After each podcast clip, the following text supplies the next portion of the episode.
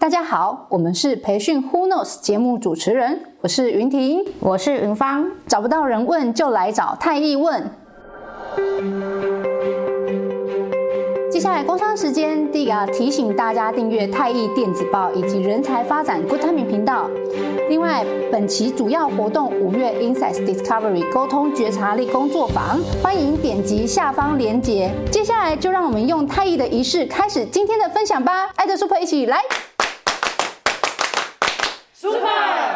哎，云芳，嗯、最近我接到好多那个 HR 要谈跨世代的议题，嗯，然后 HR 伙伴他们都提到说，主管都反映 Z 世代的同仁想法很不同，是，比方说他们最常反映的那个情境就是，哎，他想要就是哎让同仁们有一些学习啦，或甚至是升迁的一些机会，所以他可能会给他一个比较难的这个任务或挑战，嗯、但通常他接收到对方的反应就是，哦，好哦，好吧，好的，这种。他们都会犹豫，然后对，感觉你可能会感觉到他有一点点。想要抗拒这件事情，对对对对对对，他就反映说，哎，他跟我们以前的这个动能动力好像相对的没有这么动力，或者是他感受不到他的目标等等的部分，或甚至会有一点点本位主义，感觉他们比较重视自己，类似像这样子的。所以对于主管来说，他就会有很多的问号，或者是很多的难题，是哎，到底要怎么样子去带领这些同仁，带领这些第四代的伙伴，以及他们也会反映说，哎，到底为什么世代差异可以这么大？这样子，对，所以想。听听看，就是因为之前我记得好像有一些呃 Z 世代的一些课程等等的部分，对对对对，嗯，其实我我觉得很多课程我们其实回头都会来谈到一些心态的面向啦。嗯、那那其实。打破框架，重新认识彼此的关系，我觉得是很重要的。那我们能不能听到潜在的声音，针对不同的对象，他潜在的需求去做一些动机的分析？因为，嗯，所有的行为展现，它背后都有一个决策的动机嘛。所以，其实如果我们能了解他背后的一些需求，啊，了解他在做决策动机的话，其实会更知道，就是说他为什么会有像这样子的一个反应。例如我们刚刚提到的说，哎，他可能对于一些挑战，啊，对于一些新的任务，他有。一点点犹豫，对但是他那是，但是他是真的不想做吗？还是其实有更多的原因去促使他、嗯、呃有这样子的反应？其实我觉得这是啊、呃，主管们可以去更深入的去进一步了解的一些部分。嗯，对。OK，所以其实我也发现说，因为像呃之前在上一些跨世代的课程当中，嗯、老师们也会提到是说，呃第一个当然是世代差异永远都会存在嘛，因为毕竟大家的生长的环境不同，对，所以可能哎我们的一些个性啦，或者是说特性也会有所不同。嗯、不同。那现在的世代对于我们来说的话，你觉得它的特性有什么跟我们之前是比较不一样的？其实因为我们常听到的几个词，比如说草莓族。Z 世代，对，哦，千禧世代，对，哦，那 Y 世代或是更前面的世代，感觉好像哎都任劳任怨，对对对，或者说现在的草莓族，或是呃现在的新世代，可能嗯开始不是那么喜欢社交，嗯，不是那么喜欢主动去提出他的一些想法。其实这些都是每一个世代跟环境然后造成的一些现象。那所以其实每一个人都有每一个人自己的一个特质。所以其实我觉得在这样子的议题里面，我们还是会希望。去大家彼此多的认识，所以嗯，但是我们要回头来看呢，我们认识样貌的目的到底是什么？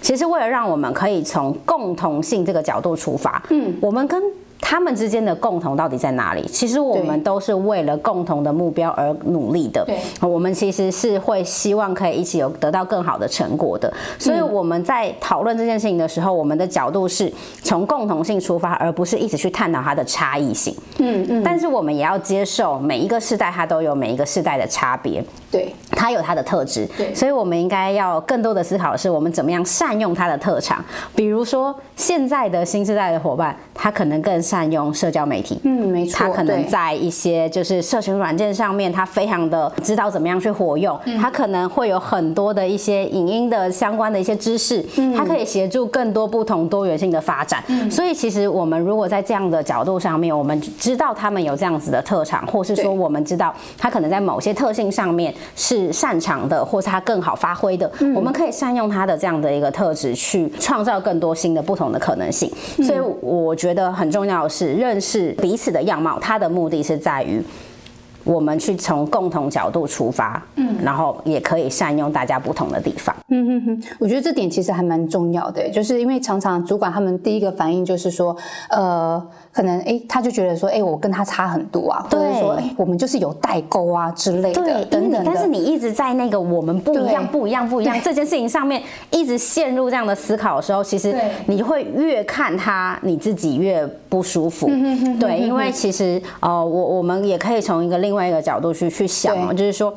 当我们二十五岁的时候，啊、嗯，二十八岁的时候，可能都是他现在这个样子。是，对，那只是彼此的经历不同。如果你用你现在的经历、经验跟能力下去看他的时候，嗯、你总是会觉得他缺少了一点什么。嗯嗯。但是他可能有更多的发光发热的地方。对，没错。所以其实我们应该更好的去引导他们，去展现他们的呃特别之处，嗯、或是其实给予他们更合适的一些建议。嗯嗯，对，因为我记得之前在谈那个关键人才的议题的时候，其实也有找到说，哎，现在新时代的同仁他们更需要的是什么？的确，也如同你刚刚提到的，就是他可能需要一个舞台，让他去可以把他的哎喜欢擅长的事情去发光发热，他会更在那个过程当中去获得那个成就感。对，所以我觉得主管他们应该也会很想要知道是说，哎，那针对这些新时代的同仁，我们应该如何去有效的管理他们？对，其实因为我们可以透过一些事件哦，去去。做一些讨论，比如说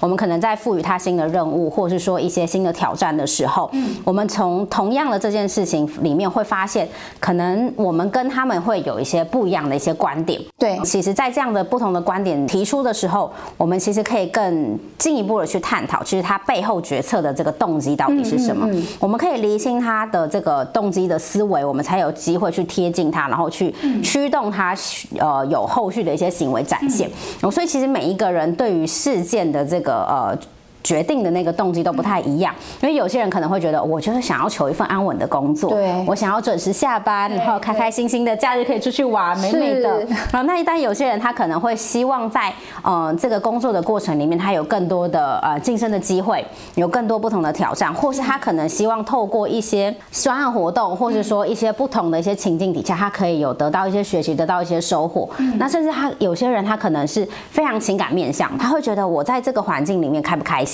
嗯，那我的同事有没有对我好？我的主管有没有在关怀我的心情？嗯、所以其实每一个人做做很多决策，他背后的动机都是不太一样。那所以其实我们可以呃用不同的沟通的情境对话去嗯、呃、去做一些分析，做一些判断，去了解我们的这些伙伴们他们在嗯、呃、判别动机的习性到底是什么。嗯嗯，那我们就可以了解每一个人他在思考事情的时候，他可能会。优先把哪一些事情放进来？哦，这个是我觉得可能在管理的过程里面，或是说带领呃新时代伙伴的过程里面，是可以去关注的一个部分。这样子，嗯，所以其实还是回归到前面你提到，就是怎么样子去有效的去分析哎，可能同仁的动机，然后更认识彼此的这个过程当中，你可以更呃能够知道他可能在意的点，对，然后去呃适时的给予一些不同的管理的方式，这样子。没错，对。那另外一块就是，当然管理过程当中很重要的。是，因为我也需要跟他有一些沟通啊，或者甚至是我可能需要给他一些反馈。嗯、对，有没有什么样子的一些技巧是更适用于他们的？嗯，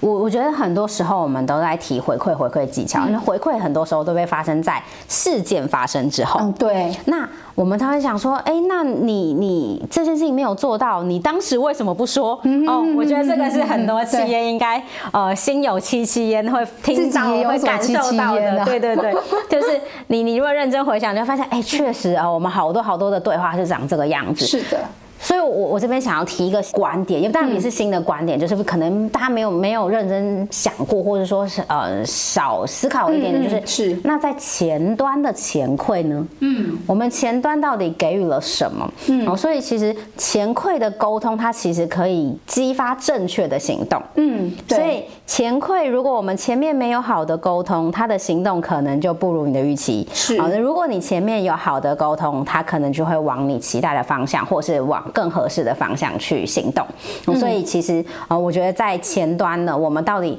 嗯、呃、有一个任务，或是他需要做一件事情之前，或甚至是他的单纯的日常工作也一样哦。我觉得是你前面能不能跟他有更好的厘清，或是说我们可不可以有共同的对这件事情的看法，其实是重要的哦。所以其实。我们如果在事情之前啊、我们可以跟他明确我们期望的成效，让他知道我们做这件事情想要达到什么样的目的，然后期望得到什么样的成果。那再来的话，我们可以去讨论说，你有。可能有多种不同的行动选项哦，嗯、你可能有 A、B、C、D，你可以做不同的尝试，或是呃有一些不同的机会，你可以去试试看。嗯、所以其实我们要要让他们有不一样的选项去做一个参考，而不是我只是告诉你就是这样做。然后、嗯哦、那其实我相信对于呃现在呃这些新菜伙伴们，他们其实是会有一些困扰的。对。那在接下来我们其实要让大家去思考，就是说他可能会遇到的一些困难是什么？嗯，你可以让伙伴们自己去想一想，他可能接了这个任务之后，或者他要再开始做这件事情之后，会不会有一些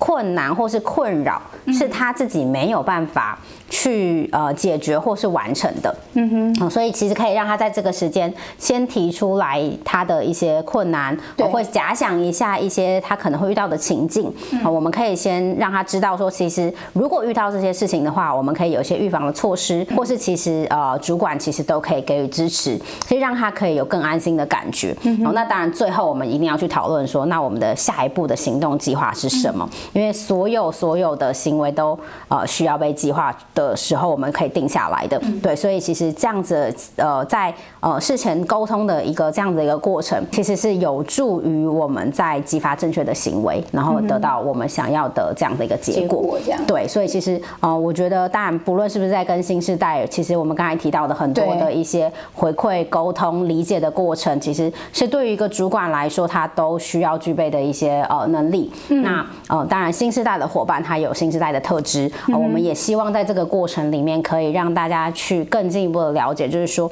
嗯，我们可怎么样去从共同性出发，然后来找到就是不同的地方，但是我们也善用它的特质。我想，因为今天谈到蛮多都是在跟呃，可能新世代这个。沟通或者是怎么样子去更认识新时代，然后一开始其实也是提到，因为现在接收到很多 HR，你知道他的困难点就是在这一块，到底在培训的这个角度上面有没有什么样的面向是可以协助主管更好的去呃了解，或者说更好的去学习一些管理的方式，让他们去有效的带领这些新时代的伙伴。嗯，所以在这一块的话，有没有什么样子的一些议题？嗯，我我觉得是这样，当然因为现在呃会有听到很多不同的培训的主题。是在沟通，或是在管理，对这样的议题。但嗯、呃，我我觉得我当然我从我个人的观点出发，然后其实我们当我们一直陷到跨世代、跨世代这件事情上面的时候，我们就会一直在找那个。我跟他不一样的地方，对，好，那所以其实，嗯，我们如果跳脱这个框架来思考，其实更多的是彼此的了解，嗯，然后更多的是我们的引导，还有我们的回馈跟我们的沟通合作的一些呃方式，跟我们可不可以找到找到更好的一些默契？那其实这个时候都是更需要，嗯，主管他可能要跨出一些他的思维的角度，哦，所以像这样子的培训的过程里面，其实，嗯，我觉得前。前段一定都会是更多的，就是先让大家理解，就是说不同世代的。一些面向，那我们再从这个角度去做呃一些能力上面的一些提升，然后包括我们刚刚讲的呃有可能是 coaching 啊，对，或是呃 OJT 的部分啊，或是说一些影响力啊，然后这个都会是可以被发生在像这样子相关的议题里面的一些内容。嗯哼，所以回归回来，其实呃相对应很多的一些领导的能力，其实还是呃主管他们需要必备或者是强化的，对，无论是在对于新时代，或者说对自己在呃一些相关的管理工作来说，都是很。很重要的，是的，是的，是的，对。那所以今天其实我们也是在谈到这个新世代或是跨世代这个议题。那这边反馈一下，就是刚刚的一些重点。其实最主要第一个当然是呃，大家一直会陷在那个跨世代的这个议题里头。其实呃，不要去一直被那个跨世代的这个议题给局限住。我们可能过去都是什么样的世代，转变到这个世代来，每每一个过程当中，这个议题还是会一直不断的去出现。重要的是我们怎么样子去找到我们跟这个不同世代的人的一个共同。嗯，以及你怎么样子去呃去更了解他，重新去看待彼此的一些关系，并且去善用不同世代的人的他的优势，这个才是最重要的。对，然后去了解一下他的背后的这个决策动机等等的部分。是是，因为嗯，我、嗯、我觉得做一个简单的收敛啊，是大家可以有一个呃观念，就是其实。世代的这个不同，它是一个现象，是必然会被发生的。我们不要用它是一个问题来看待它。当它是一个现象的时候，我们其实可以找的是更多的不同的方法去创造更多不同的可能性，而不是要解决一个问题。我觉得这个是呃可以提供给大家呃重新思考的一个观念。那最后的工商时间一样，提醒大家订阅太毅电子报以及人才发展 Good Timing 频道。每个月二十号欢迎收听培训 Who Knows，我们五月见。